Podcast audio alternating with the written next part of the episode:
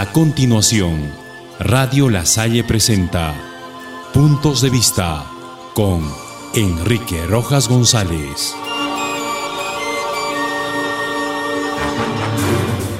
¿Qué tal amigos?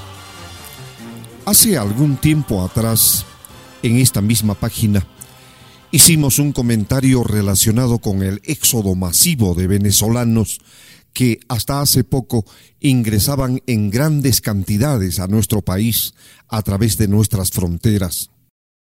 En aquella ocasión manifestamos claramente que no teníamos por qué endilgar responsabilidades a todos nuestros hermanos venezolanos por la conducta delincuencial de algunos de ellos, lo que a diario vemos y escuchamos por los medios de comunicación.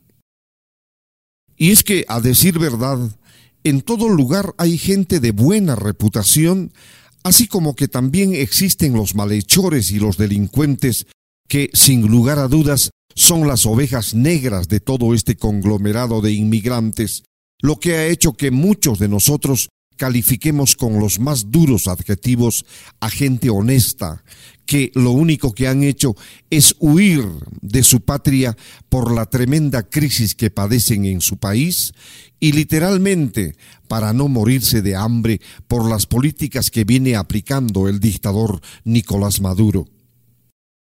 Se conoce que son más de cuatro millones de venezolanos que han escapado de su país en busca de un mejor futuro. Son más de cuatro millones de hombres, mujeres, niños y ancianos que se han refugiado en nuestro país y también en otros países latinoamericanos, buscando un medio de vida que les permita vivir dignamente, tal como lo hacían hasta hace poco en su tierra. Es ya habitual ver en las calles de las ciudades más pobladas, como de los pueblos pequeños de nuestra patria, a familias enteras de venezolanos que luchan a diario por sobrevivir, ante lo cual muchos de nosotros reaccionamos empáticamente o de repente los rechazamos de manera injusta, como se puede ver a diario. Es verdad que no todos nosotros estamos obligados a ser solidarios con nuestros hermanos venezolanos, pero la realidad cruda por la cual atraviesan nos obliga a sensibilizarnos de manera franca y sincera para hacer de su estadía en nuestro país en algo más digno en comparación con el infierno que viven allá en Venezuela. Es probable que muchos no lo sepan, pero lo que se vive en la actualidad en la hermana Venezuela es increíble. Gran parte de sus habitantes sobreviven a una crisis sin precedentes que se contradice con la bonanza y el desarrollo que alguna vez alcanzó Venezuela y que por la actitud de sus gobernantes chavistas todo se echó por la borda, por lo que sus habitantes tienen que pagar las consecuencias de aquellos hechos. Es probable, estimado oyente, que usted no sepa que el sueldo mínimo en Venezuela ha bajado a la irrisoria suma de dos dólares, o sea, menos de siete soles en nuestra moneda nacional.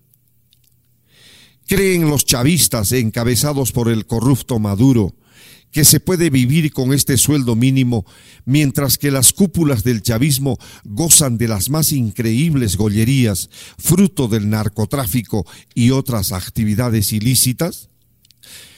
En un artículo muy interesante escrito por nuestro premio Nobel Mario Vargas Llosa, describe la forma como la inflación en Venezuela ha llegado a límites increíbles, lo que ha obligado a desaparecer el bolívar, su moneda, de todo tipo de transacción, haciendo que el dólar sea la única moneda de circulación obligada entre sus habitantes.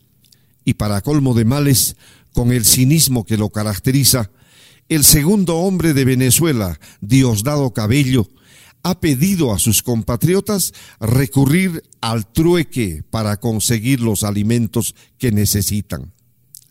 Sí, estimados oyentes, así como lo escuchan, el hombre más poderoso de Venezuela, después de Maduro, ha pedido que los venezolanos realicen el trueque para evitar que los dólares sigan circulando en aquel país. ¿Se imaginan ustedes que en pleno siglo XXI pongamos en práctica una actividad que se realizaba hace 200 años por la incapacidad de controlar la economía de un país que alguna vez fue rico y próspero? Todo esto es una realidad palpable que ocurre en el país llanero. Todo esto no es ficción. Es una triste realidad por la que millones de venezolanos huyen de su patria en busca de mejores condiciones que dignifiquen su existencia. Por todo esto, escapan los venezolanos de su país. Y si todavía nos queda algo de solidaridad y de humanidad frente a otros seres humanos que hoy necesitan ayuda, brindémoslas sin condición alguna. No olvidemos que el mundo da muchas vueltas y algún día de repente podríamos pasar semejantes situaciones. No perdamos de vista de que en Venezuela y en cualquier país del mundo hay gente muy buena y noble, así como también hay quienes infringen las leyes y no por ello podemos generalizar nuestras apreciaciones. Hasta mañana.